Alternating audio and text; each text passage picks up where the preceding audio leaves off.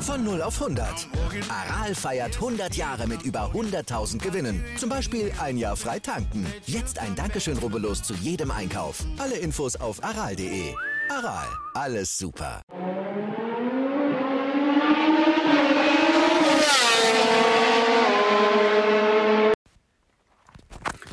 Hallo und herzlich willkommen zu Fleck to Fleck, dem deutschen MotoGP Podcast.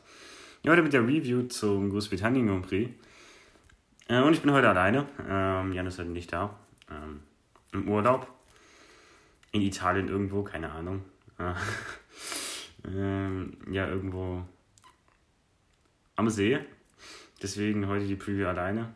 Wird auch nicht so lang sein dieses Mal.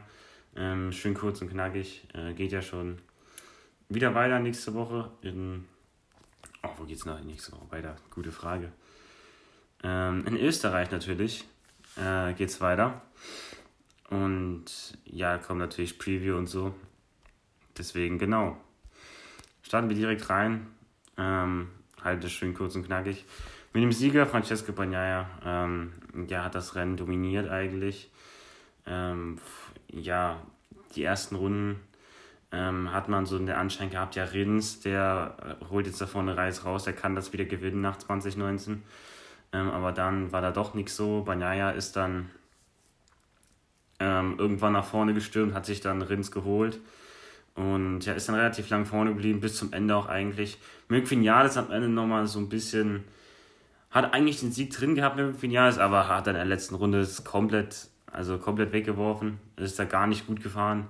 Hat er ähm, ja, die Aprilia über dem Limit bewegt, das hat man gesehen wie der jede Kurve weit gegangen ist da in der letzten, äh, in der letzten Runde. Da wollte er einfach zu viel.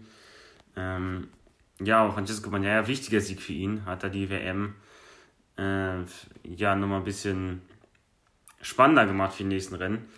War jetzt mal wichtig, hier den Sieg hier einzutüten. Vor allem Quadraro und Aleix nur 8. und 9. Also hat er auch wieder gut geclosed in der WM. Gut Boden, gut gemacht. Ähm, ja, 25 Points auf sein Konto. Dann haben wir Merck Vinales schon eben angesprochen, gutes Rennen gefahren. Ähm, ja, wäre vielleicht wieder ein bisschen weiter vorne gestanden, wäre beim Start nicht so eingequetscht worden. Er wurde beim Start so komisch eingequetscht von so zwei Fahrern und dann hat er auf jeden Fall ein paar Positionen verloren. Ähm, aber hat sich auf jeden Fall wieder gut gefangen und ist ein gutes Rennen gefahren. Solides, äh, solider zweiter Platz, wenn es auch nicht am Ende ein Sieg geworden ist. Aber ich habe ja gesagt, ne, hat ja Jan gesagt so bei der Preview, hm, Merck Vinales um Podium schwierig. Ja, guck, hier. Ja, einfach, einfach Köpfchen.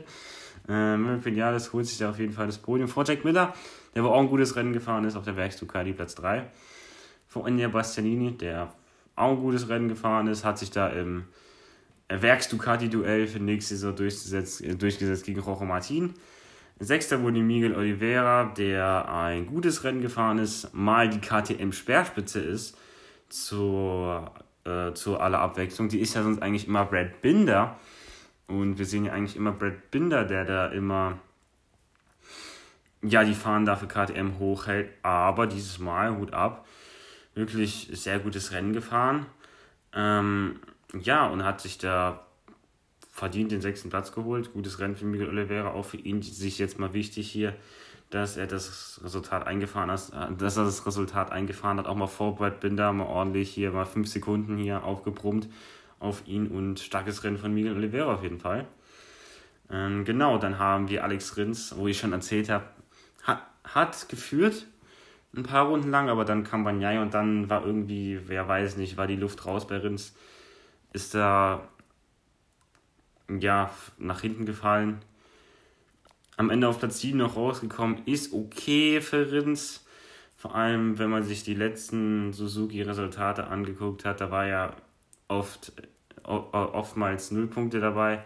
Und jetzt mal wieder ein siebter Platz, ist okay, aber war sicherlich auch mehr drin, wenn man sieht, er hat geführt. So und ja, also hätte auch ein Sieg sein können für ihn. Ähm, hätte er sich da ein bisschen länger gehalten.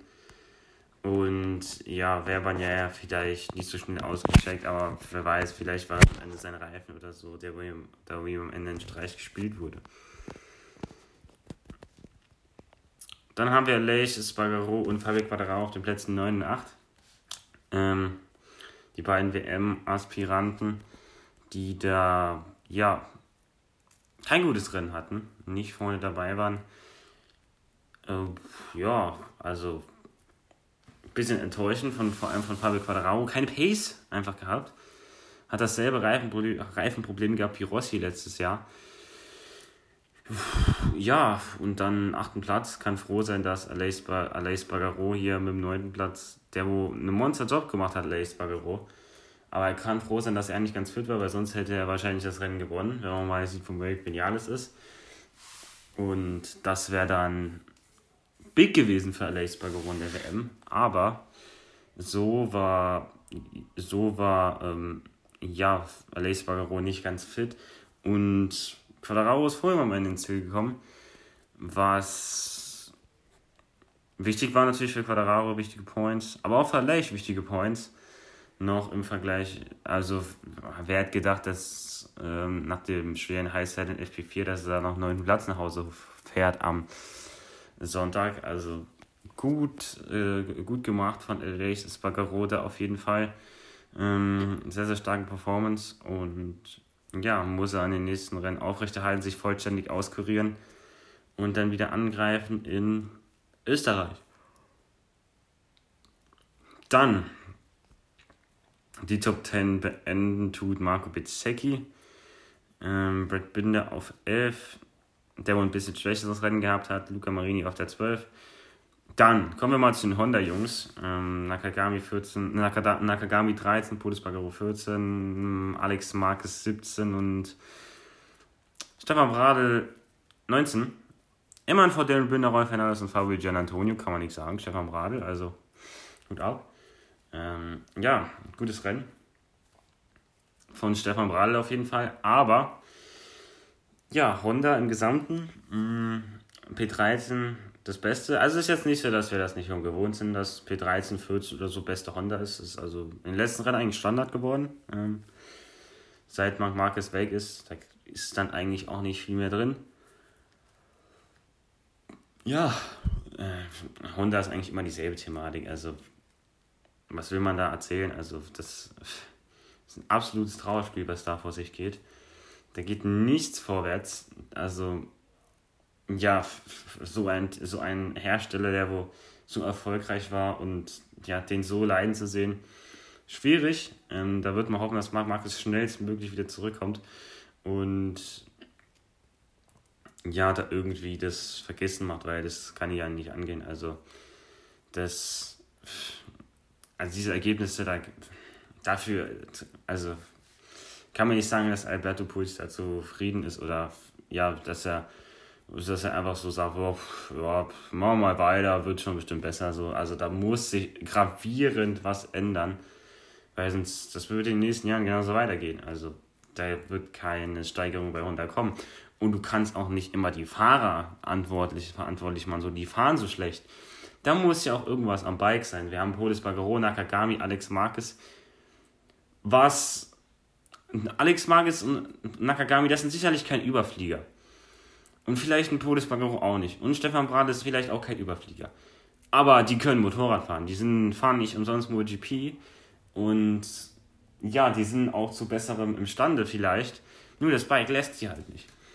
Und da ist es auch zu, äh, zu viel verlangt äh, oder zu viel auf die Fahrer immer einzugehen und sagen, ja, die machen immer, ähm, ja, die sind immer schlecht hier und so, aber ja, eigentlich ist Honda das das Bike, das äh, eigentlich das eigentliche Problem ist. Und ja, das muss Honda schleunigst in den Griff bekommen. Weil sonst, ja, wie gesagt, für die nächsten Jahre auch schwarz. Wir haben jetzt einen Alex Rins und John Mir, die wo wahrscheinlich neu an Bord kommen werden. Da können wir sehen, was. Das, das, das mit John Mir haben wir einen Weltmeister, wo er neu an Bord kommt. Mit Alex Rins einen Grand Prix Winner, einen mehrfachen. Und ja, da werden wir sehen, wie gut die Honda oder wie schlecht die Honda wirklich ist. Weil wenn die dann auch nur um Plätze um 13 und 14 mitfahren, dann kann mit dem Bike 100% was nicht stimmen. So, dann würde ich sagen, gebe ich noch schnell die Ergebnisse der Moto 2 und Moto 3 durch. Wir haben Augusto Fernandes, der in der Moto 2 gewinnt, ganz knapp vor Alonso Lopez. Jack Dixon, äh, ja, fährt mit Platz 3 aufs Podium. Wir haben Ayogura auf 4, Aaron Canet 5, Celestino Vietti 6, Marcel Schröter, ähm, ja, nicht klassifiziert auf äh, Position 13 ist er gestürzt in Runde 16. Und in der Moto 3 haben wir Dennis Foggia, der das gewinnt. Ähm, für Dennis Foggia auch wichtig, dass er in der WM mal wieder ähm, Bund gut macht, auch die Gasgas-Jungs. Ähm, ganz wichtig, also dass er da mal wieder einen Sieg geholt hat. Ähm, ja, für ihn. Pech für die Gasgas, die wurde in den letzten Runden gestürzten. Und ja, aber das macht die Moto 3 WM wieder spannend. Wir haben drei Fahrer, die da um die WM kämpfen. Und ja, so wie in der MotoGP eigentlich, Alex Bagaro, Fabio Quadrao und Banyaya haben wir da auch drei Fahrer. Von daher, ja, lassen wir das mal gucken, wie es in Österreich dann ist. Und ja, dann würde ich sagen, war es auch an der Stelle schon von Fleck to Fleck, dem deutschen MotoGP Podcast. Ähm, lasst gerne eine positive Bewertung da und ich würde sagen, ich bin raus. Ciao.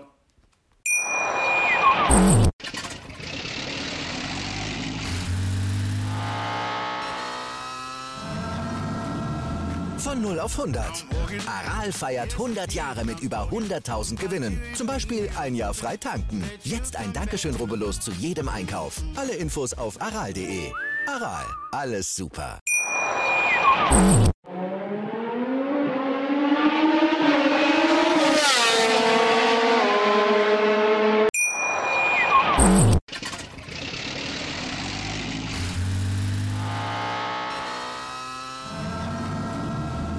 Von 0 auf 100. Aral feiert 100 Jahre mit über 100.000 Gewinnen. Zum Beispiel ein Jahr frei tanken. Jetzt ein Dankeschön, rubbellos zu jedem Einkauf. Alle Infos auf aral.de. Aral, alles super.